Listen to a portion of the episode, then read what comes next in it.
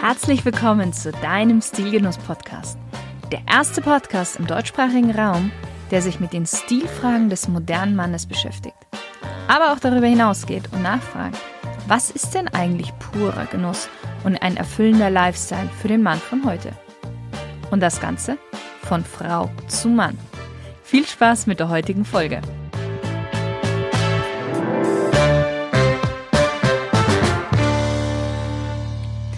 Hallo lieber Stilgenusshörer, ich bin heute im Stammhaus des größten Männermodehauses der Welt. Und damit du dir das noch etwas genauer vorstellen kannst, wir sprechen hier von einer Einkaufsfläche von knapp 9000 Quadratmeter.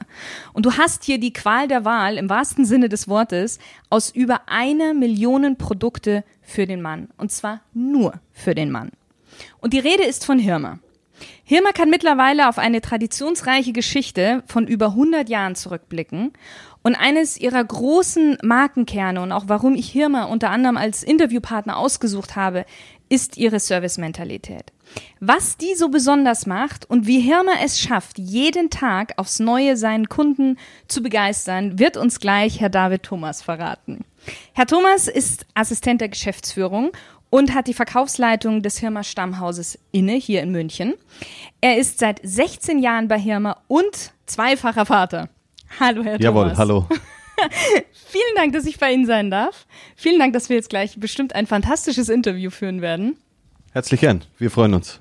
Sehr gut. Gut, dann ja, wir starten am Anfang gleich mal mit einer Smalltalk-Runde, damit der Hörer sich noch ein besseres Bild von Ihnen machen kann. Sind Sie bereit? Bereit, absolut. Sehr schön. Dann kommt gleich die erste Frage. Wein- oder Biertrinker? Bier. Wenn Sie ein Auto wären, welches Auto wären Sie? VW Golf. Welches war das letzte Kleidungsstück, das Sie sich gekauft haben? Adidas Sneaker. Wer ist Ihr berufliches oder privates Vorbild? Mein privates Vorbild ist mein Sohn. Er ist drei Jahre alt und hat Leichtigkeit und Ehrlichkeit. Und das ist etwas, was sich erwachsene Menschen sehr behalten sollten. Das stimmt. Ihr allererstes Musikalbum. Dr. Dre, The Chronic. Wie kann man bei Ihnen am besten Eindruck hinterlassen? Durch Ehrlichkeit. Welchen Gegenstand haben Sie immer bei sich? Mein Ehering. Was ist Ihre größte Schwäche? M&M's. Da ist das Kind in Ihnen. Ihre, ihr, ihr schönster Urlaub? Waren vier Wochen Australien mit meiner Familie. Wenn Ihr Leben ein Buch wäre, welchen Titel würde dieses Buch haben? Ui, das ist gar nicht so einfach. Carpe diem. Nutze den Tag. Und wer ist für Sie die coolste männliche Stilikone aller Zeiten? Das ist noch viel schwerer, weil es, äh, es, es gibt wirklich ähm, einige und sehr, sehr viele Stilikonen. Ich würde mir schwer tun, wenn ich mich auf eine konzentriere. Es gibt für die unterschiedlichen Stile unterschiedliche Ikonen. Deswegen, ähm, ich glaube, einer, der, der das oder der in der Neuzeit, sage ich jetzt mal, sehr, sehr gut mit diesen unterschiedlichen Stilen umgeht, ist David Beckham. Egal ob Dandy, Anzug oder sportiv, ähm, er kriegt die unterschiedlichen Stile sehr, sehr gut hin. Wann haben Sie denn angefangen, sich für Stil und Mode so zu interessieren? Ich glaube erst mit 16, als ich bei Hirme begonnen habe. Also, mei, ich, also Stil ist grundsätzlich, was die Definition betrifft, nicht ganz so in Worte zu fassen. Ähm, also man kann das äh, googeln und auf Wikipedia nachgucken, aber ähm, so die richtige Definition muss, glaube ich, jeder für sich selbst erstmal definieren.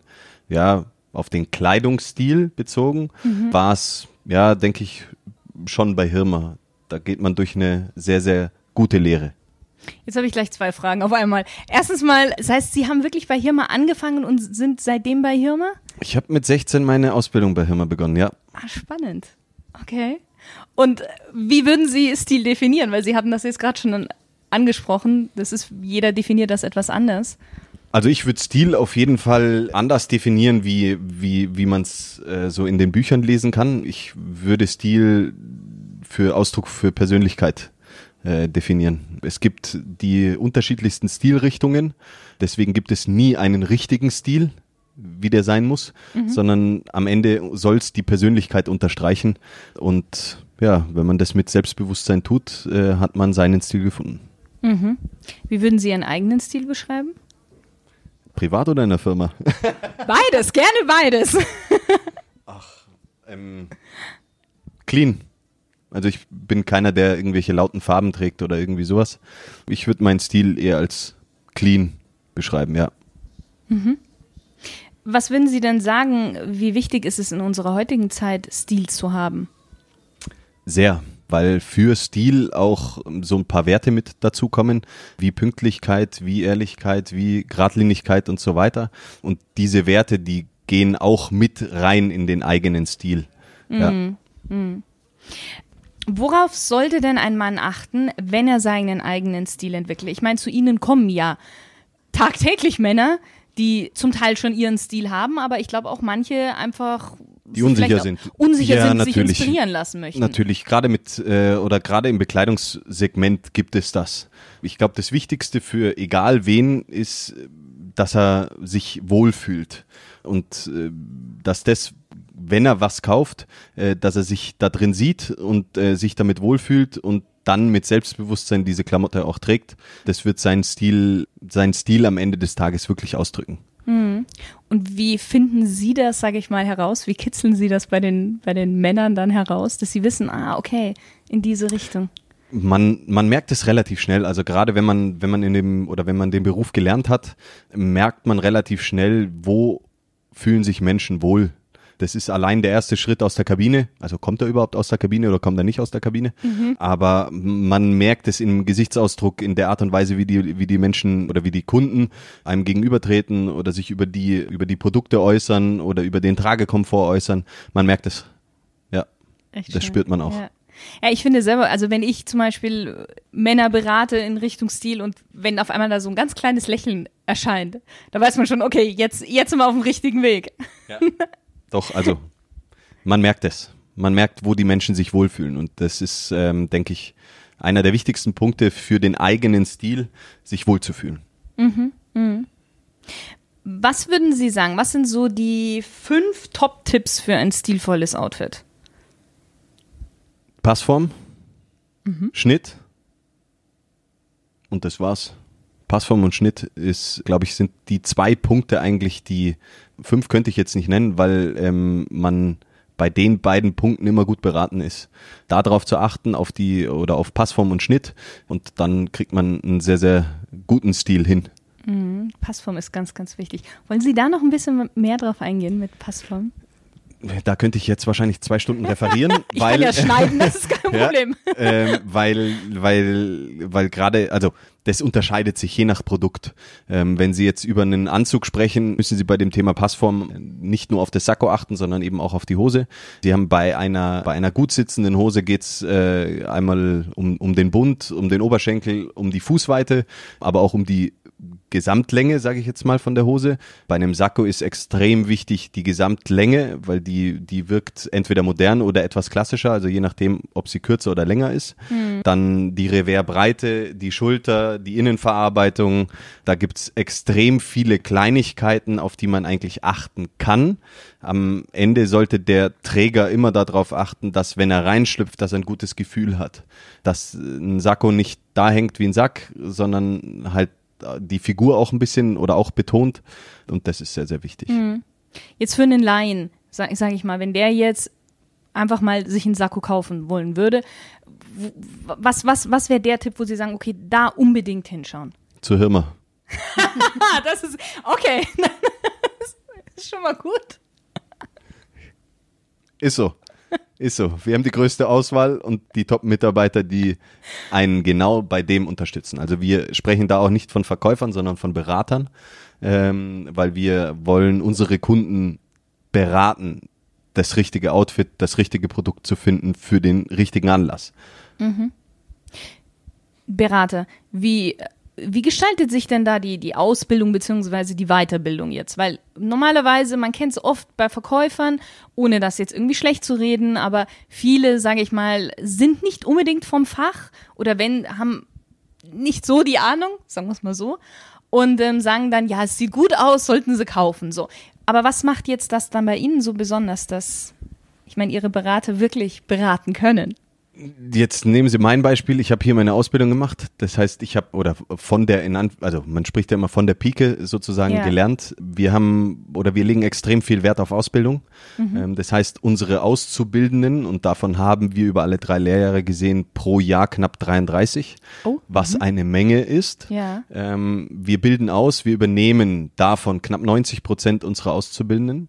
Das heißt, diejenigen, die wir über drei oder zweieinhalb oder zwei Jahre ausgebildet haben, die, ähm, ja, die wandern dann bei uns sozusagen in, äh, in die Übernahme und haben da natürlich wesentlich mehr gelernt. Wir betreiben massiv das Thema Stoffkunde, wo viele Unternehmen kaum bis fast gar keinen Wert mehr drauf legen.